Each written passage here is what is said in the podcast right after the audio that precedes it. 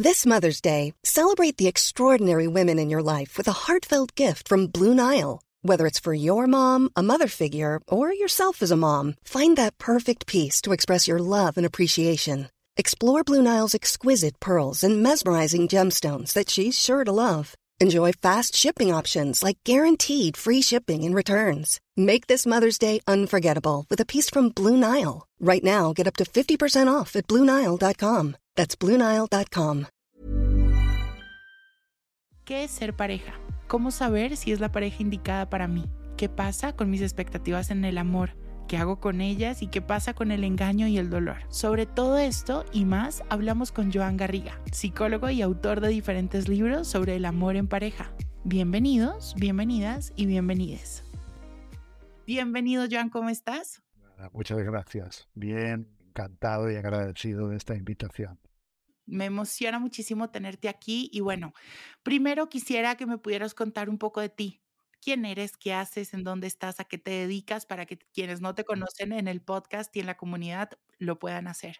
Bueno, en el sentido social, pues soy Joan Garriga, soy psicoterapeuta, psicólogo. Toda mi vida profesional la he dedicado a acompañar a otras personas en sus procesos de vida. Pues también una parte de mi tiempo lo dedico a la temática de la pareja, aunque siempre digo en mis talleres que yo creo que me, me ha tocado escribir para aprender tanto casi como castigo, porque, porque yo creo que es cierto que uno investiga, explora aquello que con lo que tiene más dificultades.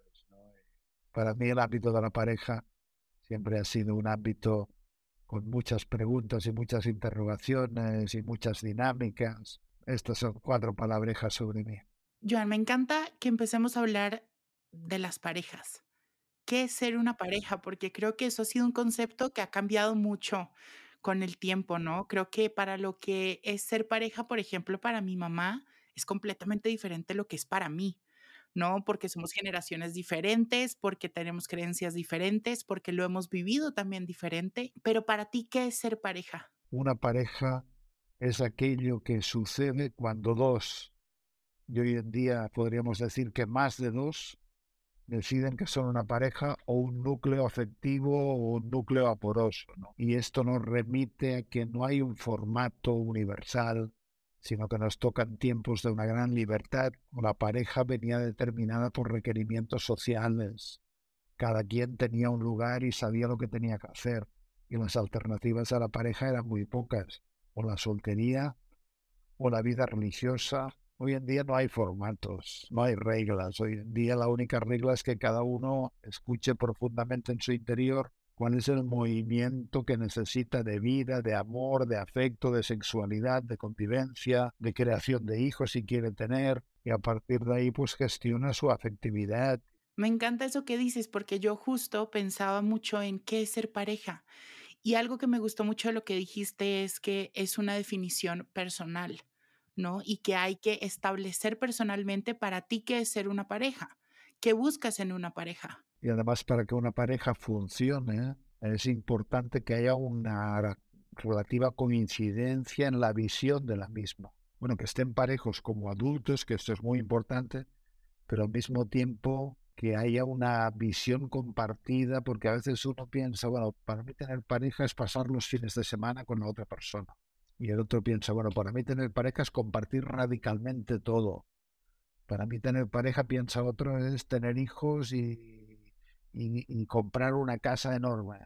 Y para el otro tener pareja es no tener hijos y poder viajar por todo el mundo. Son proyectos que hay que clarificar porque, porque si los proyectos no van de la mano, luego generan muchas, muchas tensiones quiere ir en una dirección y el otro en otra. Y yo creo que eso es importante porque nos han enseñado durante todo nuestro tiempo que la pareja es simplemente una persona que te viene pronto a dar significado como mujer o dar significado como hombre y es con quien tienes hijos y ahí está, ¿no? Hoy en día el significado de ser pareja creo que va más allá, creo que podemos ver significados diferentes, personas que quiero que me acompañen en mis proyectos, que sean un espacio seguro para mí. Y a veces también las escogemos o nuestra idea de pareja nace de pronto también de heridas. Y ahí es cuando entramos a de pronto, cuando buscamos esta protección o este rol de mamá o de papá en otra pareja, y es cuando empezamos a tener problemas. No hay duda de que una necesidad básica de todo ser humano es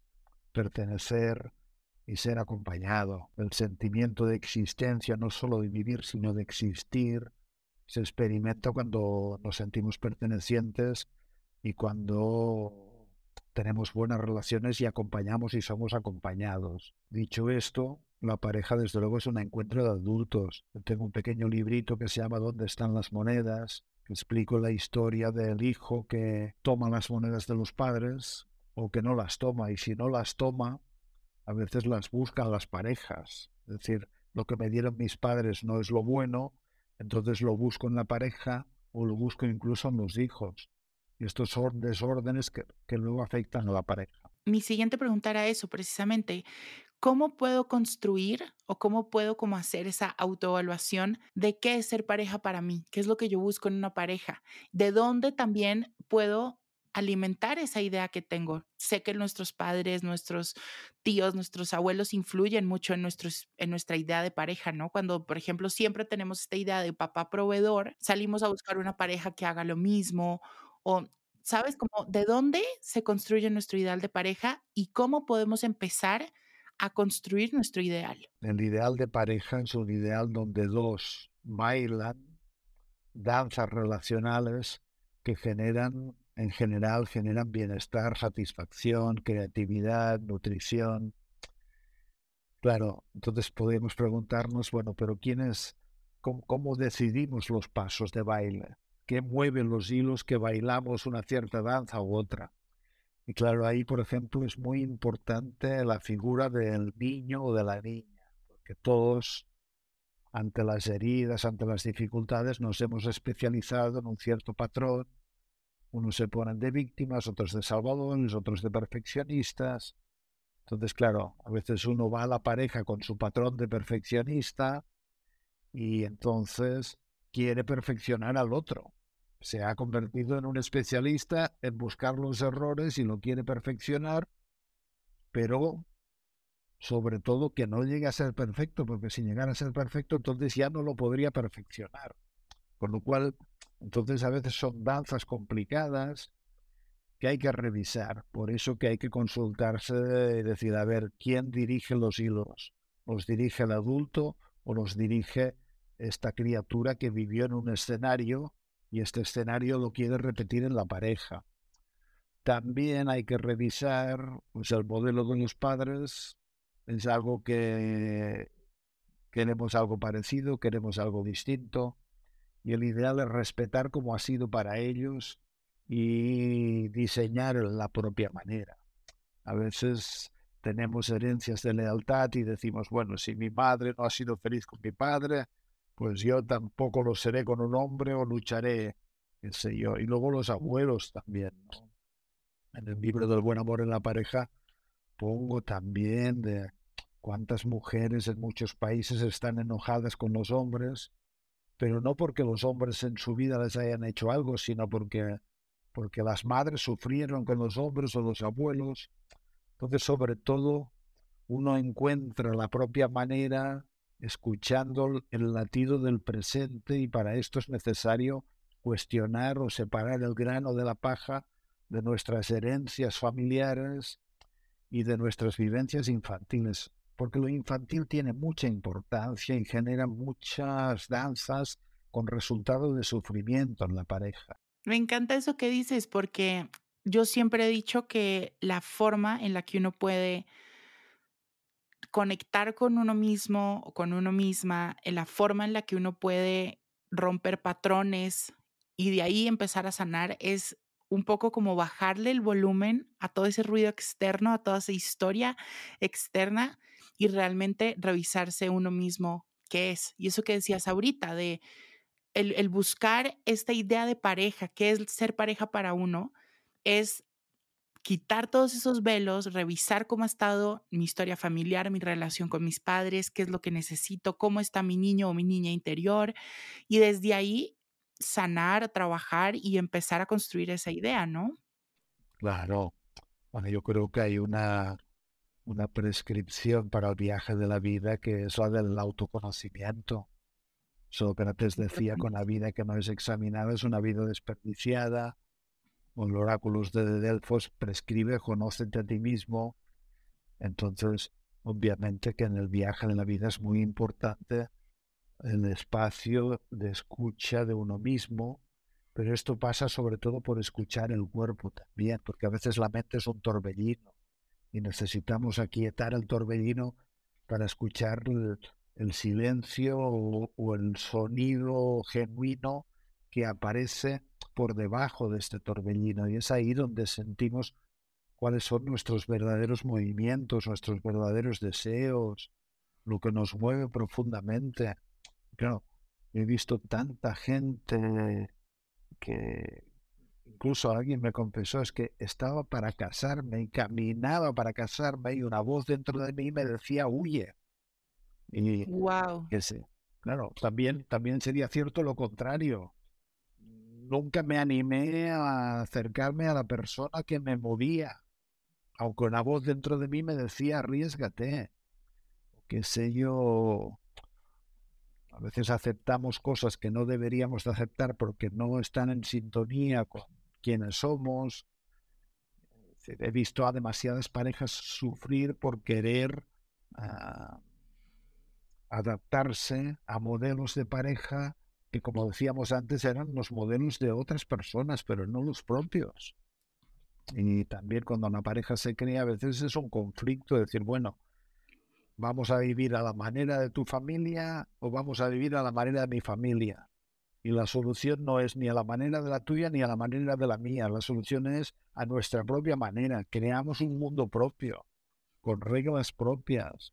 Hace poco escuchaba un episodio, un podcast que me encanta, en el que hablaban precisamente esto de suegros, suegras, de familias políticas.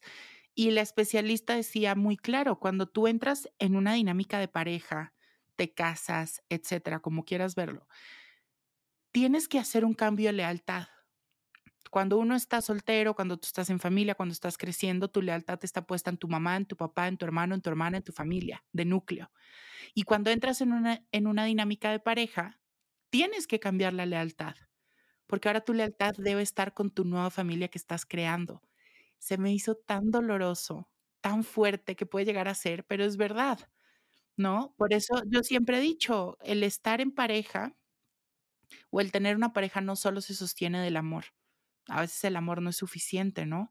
E, e, es, también decidir a la persona, es respaldarla, es darle comprensión, empatía, hay un millón de cosas. Eso es lo que hace una relación, porque de amor solo, híjole, muy difícil. Bueno, decía Bert Hellinger que el amor no basta, que se necesita de un orden, y luego él habló de los órdenes del amor, pero fíjate, un orden es la, la pareja o el sistema último que, que has creado tiene prioridad frente a los sistemas anteriores.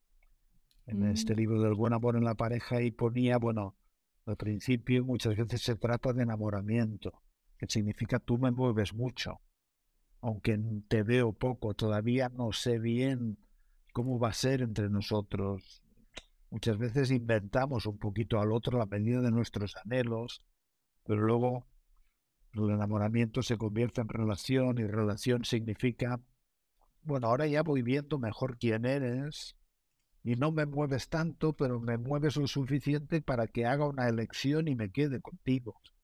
En definitiva, no solo es un movimiento, sino que también hay una elección que uno hace.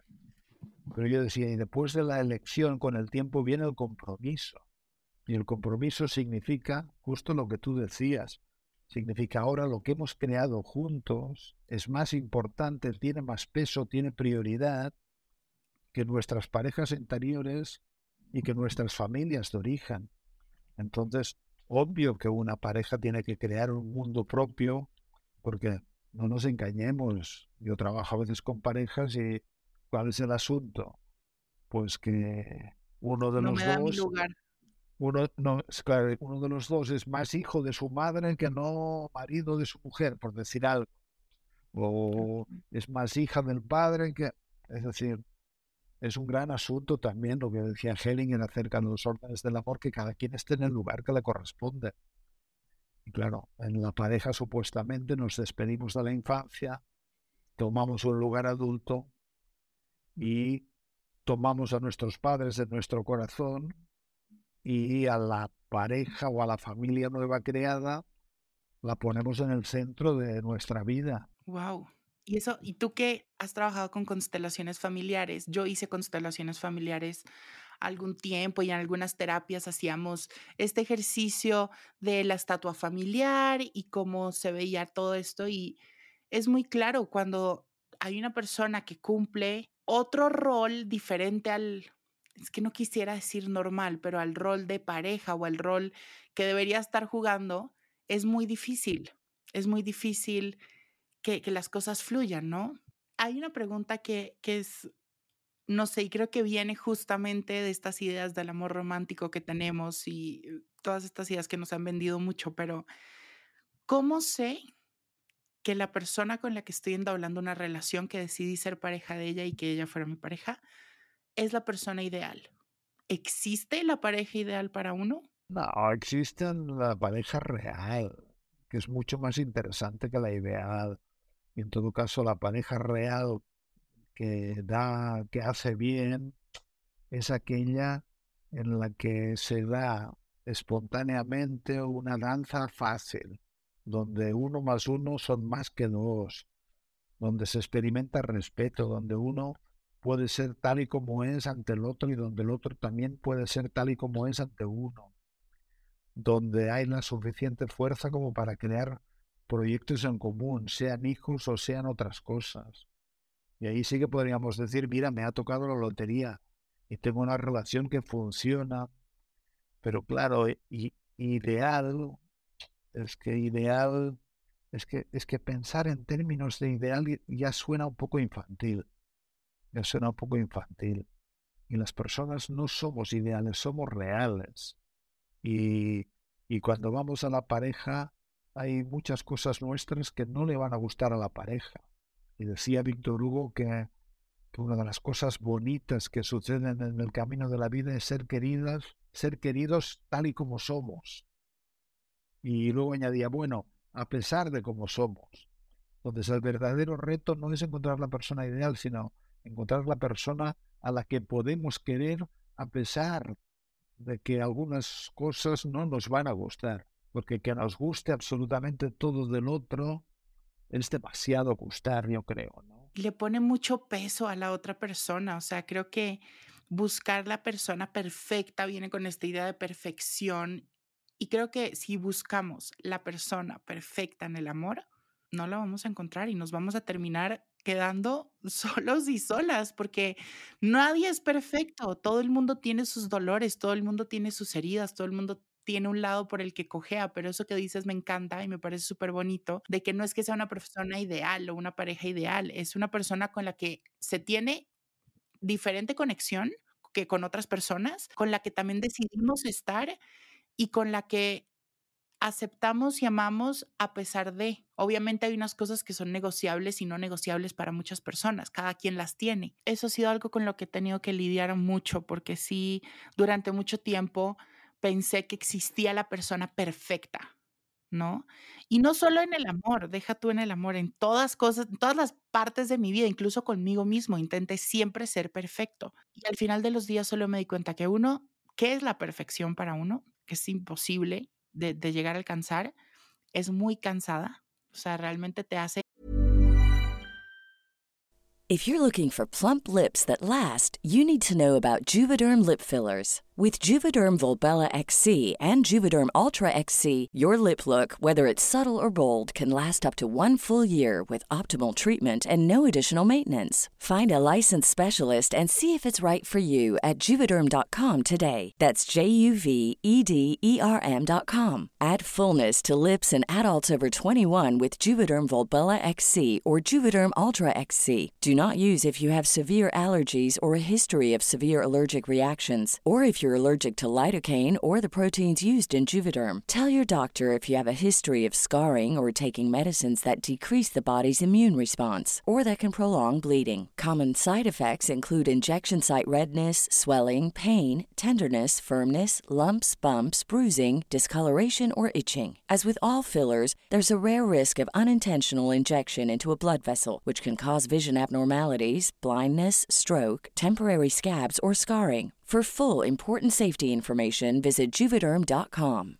Hiring for your small business? If you're not looking for professionals on LinkedIn, you're looking in the wrong place. That's like looking for your car keys in a fish tank.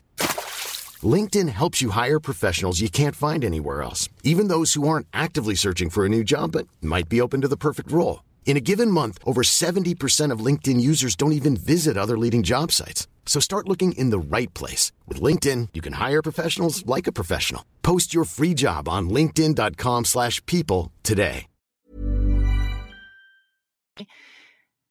Llegar a unos niveles de agotamiento muy grandes y que realmente pierdes esa conexión y se disfruta el día a día tratando de buscar esa perfección. No, bueno, mira, me alegra mucho tu testimonio porque realmente como tratar de encajar en la imagen, porque en realidad perfectos ya somos, perfectos ya somos, tal como somos, y poder y podemos amarnos tal y como somos, ¿no? Pero a veces tenemos una imagen ideal de cómo deberíamos de ser, entonces es verdaderamente cansado luchar para calzar con esta imagen, imagen ideal.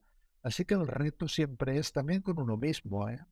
amarse tal como uno es, incluyendo la tristeza cuando nos visita, incluyendo la confusión, incluyendo los celos. Con la pareja es lo mismo también, el reto de amarla a la pareja y la pareja a veces no la soportaremos, pues amar que no la soportamos durante un rato. O, nos aburrimos, pues también hacer espacio a aburrimiento. Es que en la casa de la pareja son muchas las cosas que pueden vivir y, todas tienen derecho a ser y, así somos reales. Y obviamente la otra persona pues tendrá cosas que nos serán difíciles de amar y a lo mejor no tienen por qué gustarnos, pero podemos aceptarlas también. Todo empieza en uno, ¿no? Y es muy difícil exigirle a la otra persona que haga cosas, que sienta cosas, que acepte cosas cuando no lo hacemos nosotros mismos por nosotros, ¿no? Es muy difícil amar a otra persona cuando no te amas, respetarla cuando no te respetas. Es, es, difícil. Pero con todo este tema de la perfección, y, y, me gustaría que habláramos un poco de eso, vienen las expectativas o hace parte de todo este mundo de las expectativas. Y en el amor sí que tenemos expectativas. Le pregunté mucho a la comunidad qué preguntas tenían para este episodio contigo y una de las más recurrentes fue eso. ¿Qué pasa con mis expectativas en el amor? ¿Qué hago con ellas? ¿Las sigo, no las sigo? ¿Las aterrizo a una realidad? ¿Qué hago con todo eso? Bueno, a ver, vamos a la pareja también porque, porque esperamos algo. Yo creo que es legítimo esperar algo. Y de hecho una pareja puede ofrecernos algunas cosas. Una pareja no nos ofrece la felicidad porque sí, pero si se dan algunos requerimientos, nos sentimos felices en pareja. Pero en una pareja tenemos derecho a esperar pertenencia, acompañamiento, afectividad, intimidad, sexualidad también, creatividad, hacer cosas en común. Así que no vamos a la pareja porque estamos sobrados, vamos a la pareja porque tenemos necesidades. Alguien que tuviera completamente sus necesidades satisfechas seguramente no, no, no desearía estar en pareja. Somos animales necesitados y hay que reconocerlo. Así que hay cosas que podemos esperar. También deberíamos de esperar ser bien tratados, deberíamos de esperar ser amados. Y a veces me he encontrado con una pareja que uno de los dos dice es que es que no me quiere. Y entonces esto no es el problema, esto es la solución. Si no te quiere, tienes que irte. Tienes que irte. Nadie debería de estar con alguien que no, por quien no se siente querido. Entonces, ahora, a veces tenemos expectativas que son fantasiosas, expectativas de que de que me, me escuche y comprenda completamente. Pues mira, completamente no te va a comprender ni siempre ni en todo momento. Con suerte comprenderá muchas cosas de ti. Que sea, tengo la expectativa de que me haga feliz todo el tiempo. Bueno, esto ya es un poco loco pensar que otra persona nos hará felices. Podemos estar felices con el otro. Y cuando se dan una serie de circunstancias estamos muy felices con el otro. Pero esto es distinto de esperar que nos hará felices. También esperamos que se haga cargo de, del sostén material de nuestra vida. Bueno, esto es mucho esperar también. Hay que pactar las cosas, y, es decir, hay que ver qué expectativas corresponden, ya digo, al niño, al niño, son infantiles, pero como adultos, claro, buscamos acompañamiento, pertenencia, intimidad, confianza, sexualidad, afectividad, que sé compartir, crear en común. Si estas cosas no se dan y no hay, qué sé yo, uno no establece una pertenencia, uno siente que no puede acompañar al otro, que el otro no le acompaña en los asuntos cruciales de la vida, si, si el amor erótico pues no está presente de una manera estable, entonces uno dice, bueno, lo que yo espero de una pareja no está ocurriendo, tal vez me tengo que reorientar.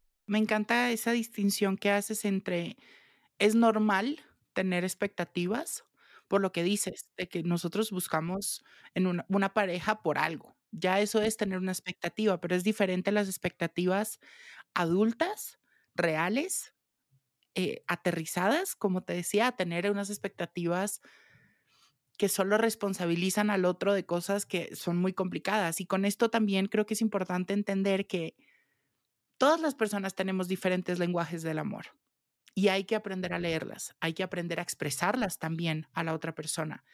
No podemos exigirle a la persona que exprese su amor de la misma forma que lo hacemos nosotros.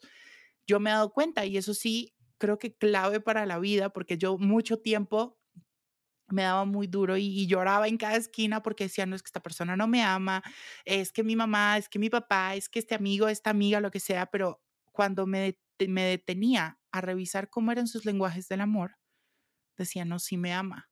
Lo que pasa es que no me está abrazando todo el tiempo, no me está diciendo te amo cada dos minutos, no me está dedicando el... Sí, yo creo que tengo un poquito de todos los lenguajes del amor, pero hay personas que tienen más uno que otro y eso hay que aprender a leerlo. Claro, claro, claro. Sí, hoy en día se habla mucho también del, del apego, ¿no? de las formas de apego.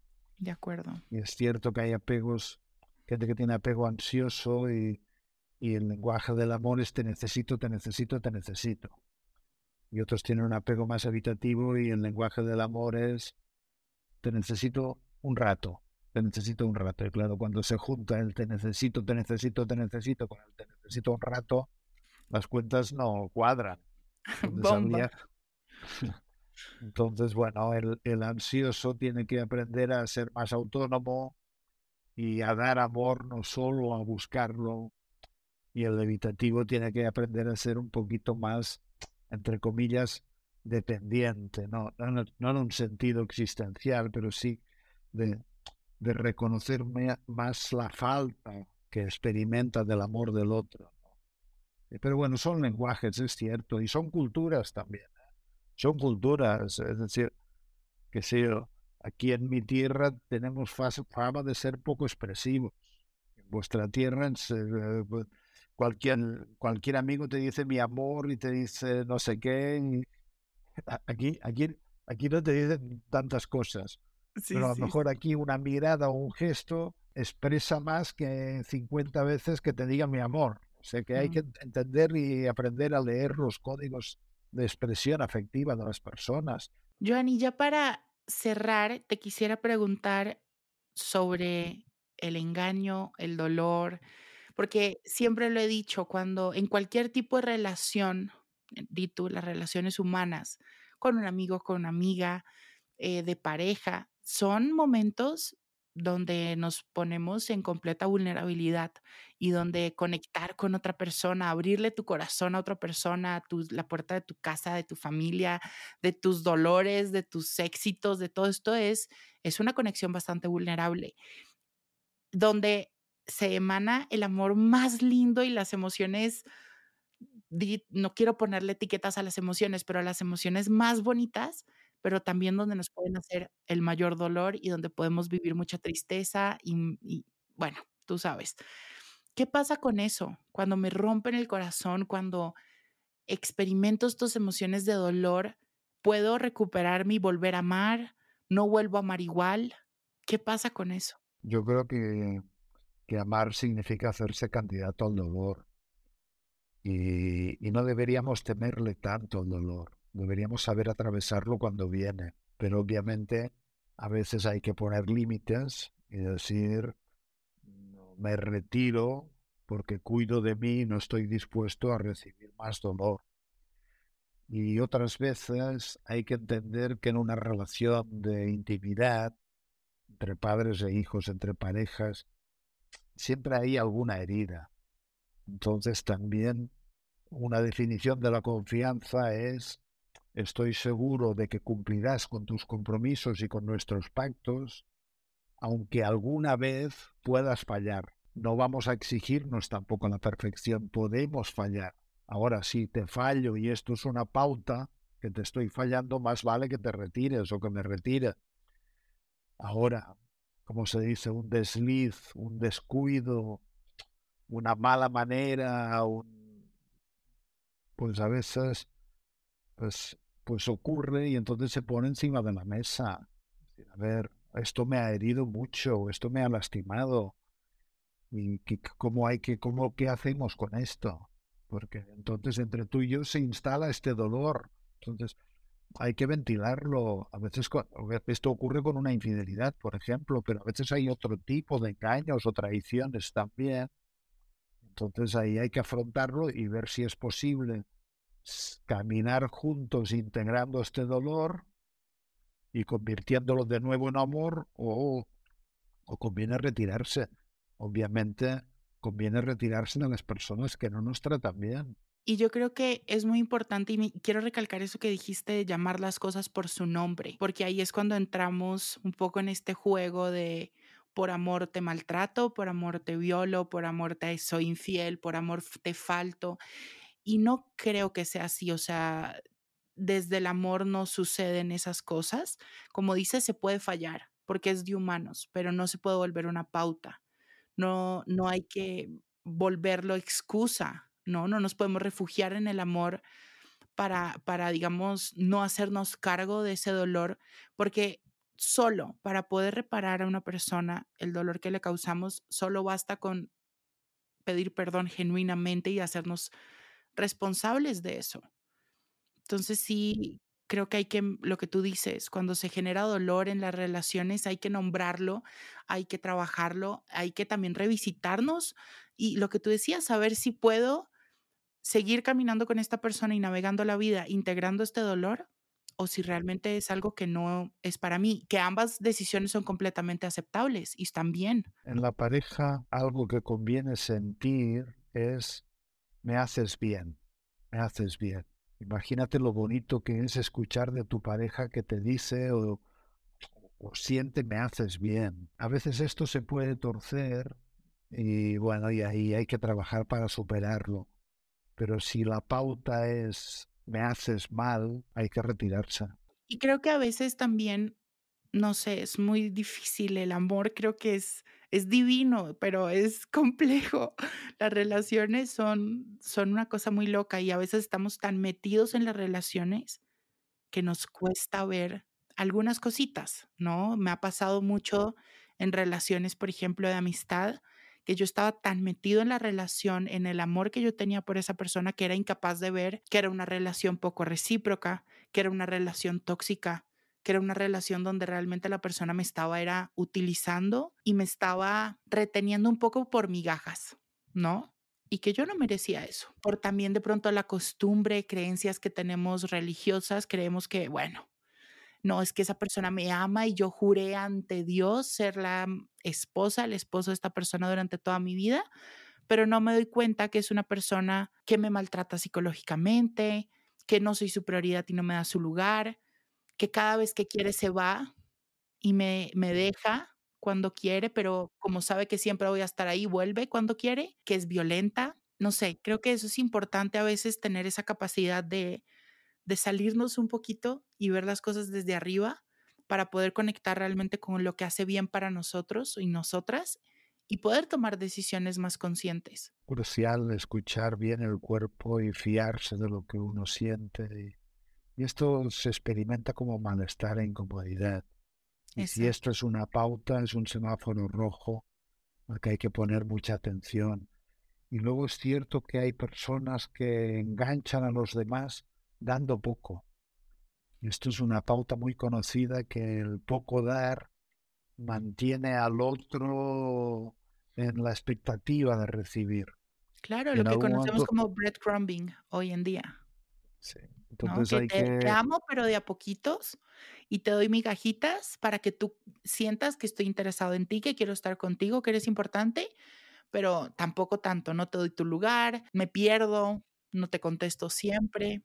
Eh, y es muy doloroso. Cuando te das cuenta que has pasado por eso, te lo digo porque personalmente me ha pasado, es, es bastante doloroso. Pero ahí hay que aprender también, decir, no, mira, aprendo a que, a que, que estar en la expectativa es un estado que no me hace bien. Y uno aprende también que cuando sueltas estas cosas que cuesta un poco, Ah, hay muchas probabilidades de que rápidamente te empieces a sentir bien. Yo creo que siempre para cualquier relación a la que vayamos a entrar o vayamos a entablar, siempre hay que tener en cuenta que necesitamos un amor disponible, sano, porque eso es una realidad. Hay mucha gente, muchas personas que nos pueden amar y con quien podemos sentir una conexión enorme. Pero si la persona no está disponible emocionalmente, no está disponible para esa decisión de estar en pareja de acompañarte, de estar ahí contigo, es muy difícil que las cosas funcionen tan bien. Sí siento que es una, es una emoción, es una parte de la vida muy bonita, que es increíble, a la que sí espero que este episodio y todo lo que nos has dicho hoy, todo lo que está en tus libros, nos permita navegar el amor y las relaciones y los vínculos de una forma más presente, más consciente, más sana, sabiendo que es una decisión sabiendo que el amor, y eh, suena muy crudo, pero a veces en las relaciones el amor no lo es todo, tiene que venir acompañado de muchísimas cosas más y sabiendo que hay que ser responsables con la otra persona. De acá la responsabilidad afectiva, el saber comunicarnos, el saber que no podemos dar por sentado tampoco a la persona que está al lado de nosotros. Gracias realmente, John, por acompañarnos. Cuéntame en dónde podemos encontrar tus libros y todo lo que haces. Librerías, Joan Garriga en la red, hoy en día está todo conectado. Yo creo que en Colombia están todos mis libros o deberían estar en librerías. Toda la información de Joan la van a encontrar en la descripción de este episodio y claramente en redes sociales que saben que les hacemos más contenido para que los acompañen con este episodio. Muchísimas gracias, Joan, por acompañarme. Ah, gracias a ti. Un abrazo, un abrazo, Juan José.